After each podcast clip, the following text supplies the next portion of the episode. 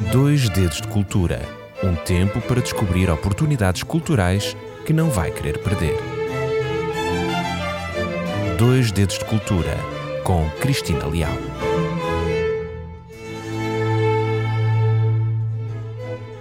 Olá, seja muito bem-vinda a mais uma semana de Dois Dedos de Cultura. É um gosto estar aqui para partilhar consigo mais um tema cultural da história do nosso grandioso Portugal.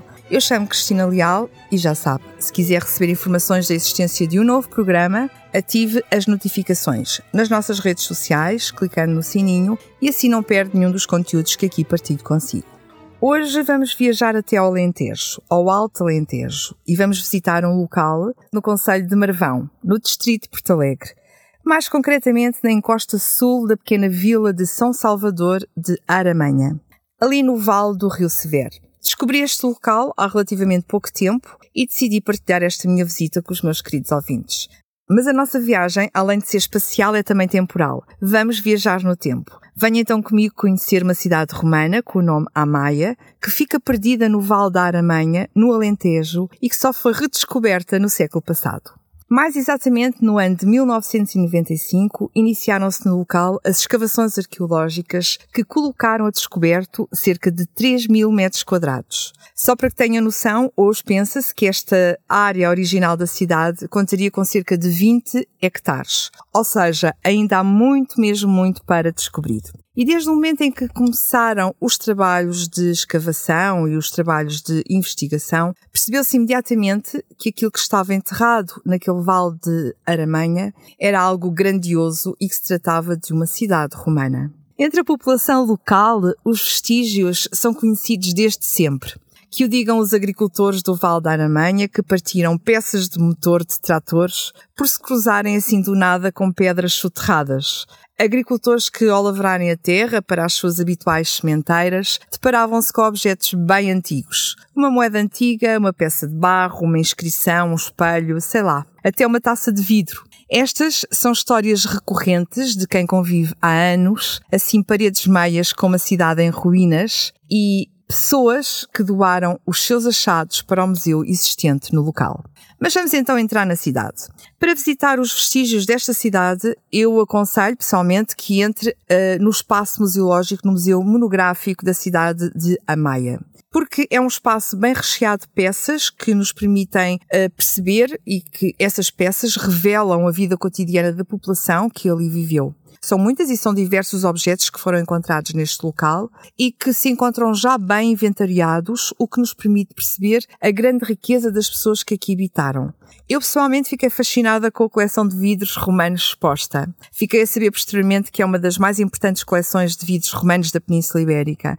Já agora pode acompanhar a reportagem fotográfica uh, nas redes sociais da rádio rcsnovotempo.pt. Deixem-me dizer que a visita a este espaço, ao museu, é essencial. É muito importante para conhecer melhor todo o contexto histórico e cultural dos antepassados desta cidade romana. Só depois de, de, visitar o espaço é que eu aconselho que saia e caminhe a pé neste extenso vale onde se revela um passado rico através de ruínas de pedras. O curioso destas ruínas é que entre os séculos V e os séculos IX terão sofrido os efeitos de um cataclismo, o que terá soterrado a parte baixa da malha urbana.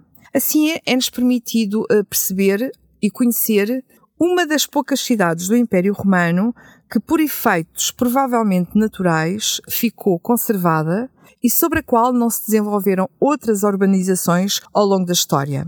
Por exemplo, temos o caso de Olicipo, a cidade de Lisboa e a cidade de Braca Augusta, que infelizmente têm construções sucessivas uh, ao longo dos anos e que não estão no seu estado mais natural. O que não acontece aqui, uma vez que este local encontra-se virgem de construções, o que é facilitador, facilitador, aliás, da investigação arqueológica.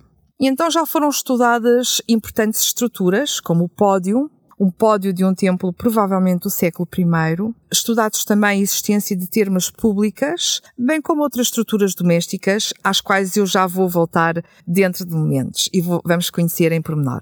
Para já, o que é que nós podemos dizer ou conhecer desta cidade? Podemos dizer que a povoação foi fundada provavelmente nos finais do século I a.C., no tempo de Augusto. Na altura obteve o estatuto de civitas, talvez durante o reinado de Cláudio.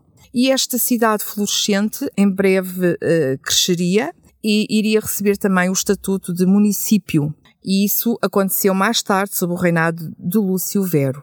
Mais provavelmente, dizem alguns historiadores, durante a época de Vespasiano. E esta cidade iria desenvolver-se como um importante núcleo urbano devido à sua localização e à exploração dos recursos minerais e naturais da região. Um outro fator determinante terá sido a sua localização num ponto de cruzamento de vias romanas, que, na altura, uniam importantes núcleos urbanos. Um desses núcleos urbanos era a ligação da cidade de Maia à capital da província, conhecida emérita Augusta, hoje apenas Mérida. Ou seja, a sua fundação resulta claramente de um projeto muito bem definido, um projeto destinado a estabelecer um ponto de povoamento que funcionasse como um lugar central na exploração da terra e dos seus recursos naturais e também como um ponto de confluência da rede de estradas que ligavam o interior e o litoral da Lusitânia, a qual terá certamente orientado o desenho da cidade. Sabemos também que a Maia era já no século I Cristo uma urbe organizada e que geria de forma eficaz todo o seu território circundante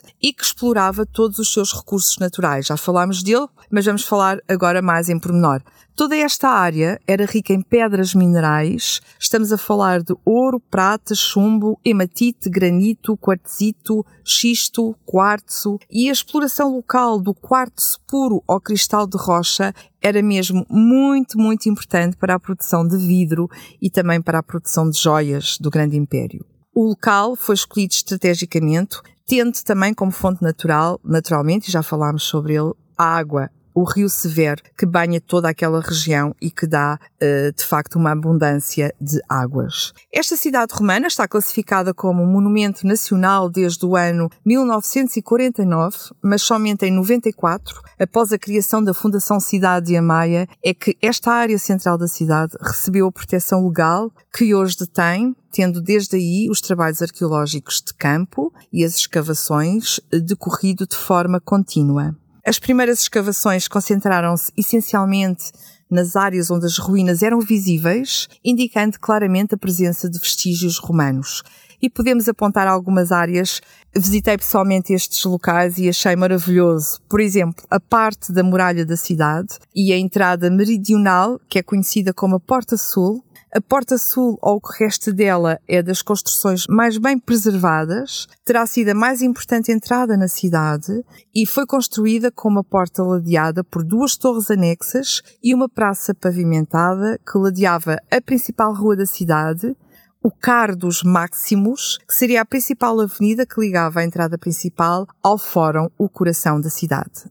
Encontramos ainda uma estrutura retangular uh, com 18 metros por 9 metros, com uma altura máxima de 2 metros e meio, correspondendo ao pódio de um templo. E este complexo edifício seria, de acordo com a informação histórica, de grandes dimensões e sumptuosamente decorado com cores extravagantes. Apresenta um enchimento de terra argilosa e seria revestido com blocos de granito dividido em duas partes, a cela e o pórtico do átrio. E hum, as escavações realizadas neste local permitiram-nos perceber que muito próximo estaria um edifício monumental, que seria o edifício mais importante da cidade, o Fórum. E este espaço eu vou deixar para continuar a falar consigo no próximo programa dos Dedos de Cultura, uma vez que a partilha que eu tenho para lhe uh, dar é muito grande e aquilo que eu tenho para informar relativamente a este local é muito interessante e não poderia ficar apenas por um programa. Por isso, fique atento, na próxima semana voltaremos de novo à cidade de Amaia, voltaremos a falar dos aspectos importantes uh, e as atuais áreas já investigadas, o que é que está para investigar e vamos então falar também de alguns apontamentos curiosos que eu descobri no museu e que são reveladores da vida destes cidadãos romanos. Fique conosco no próximo programa que vou contar tudo. Até lá, uma boa semana e as maiores bênçãos de Deus na sua vida.